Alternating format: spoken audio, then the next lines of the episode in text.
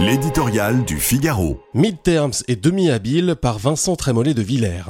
Adieu vieille Europe, le scrutin prévu dans un an concerne le Parlement de Bruxelles, mais déjà cette élection porte sur ses épaules une charge politique nationale qui la transforme en véritable midterms à la française.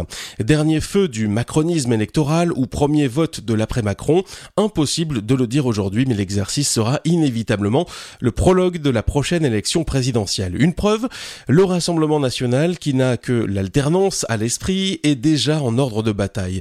Jordan Bardella, qui devrait mener la liste, a des fourmis dans les jambes. Quant à Marine Le Pen, elle compte bien récolter au soir des résultats les fruits de l'antimacronisme qui, dans les derniers mois, a connu une vigueur parfois supérieure à celle que l'on pouvait observer en 2019 durant les Gilets jaunes.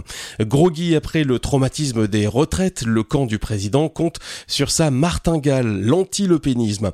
Prévisible, usé jusqu'à la corde, le talisman est encore efficace, surtout quand les électeurs les plus mobilisés sont les retraités.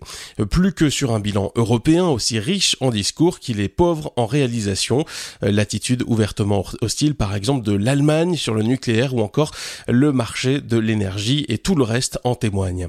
Le camp d'Emmanuel Macron compte donc s'afficher en rempart contre la vague populiste, le parti de la raison contre celui de la ruine, on connaît la chanson.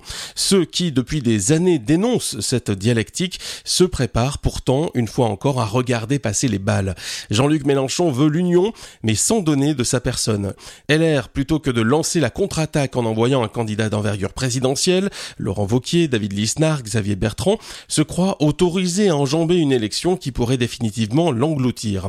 Quant à Éric Zemmour, il fait le calcul d'une candidature autre que la sienne, mais avec l'objectif qu'elle soit moins performante que la sienne. En bref, tout ce monde-là méprise la présidentielle du pauvre et joue perdant demain pour mieux gagner après-demain, une demi-habileté qui pourrait coûter très cher en 2027.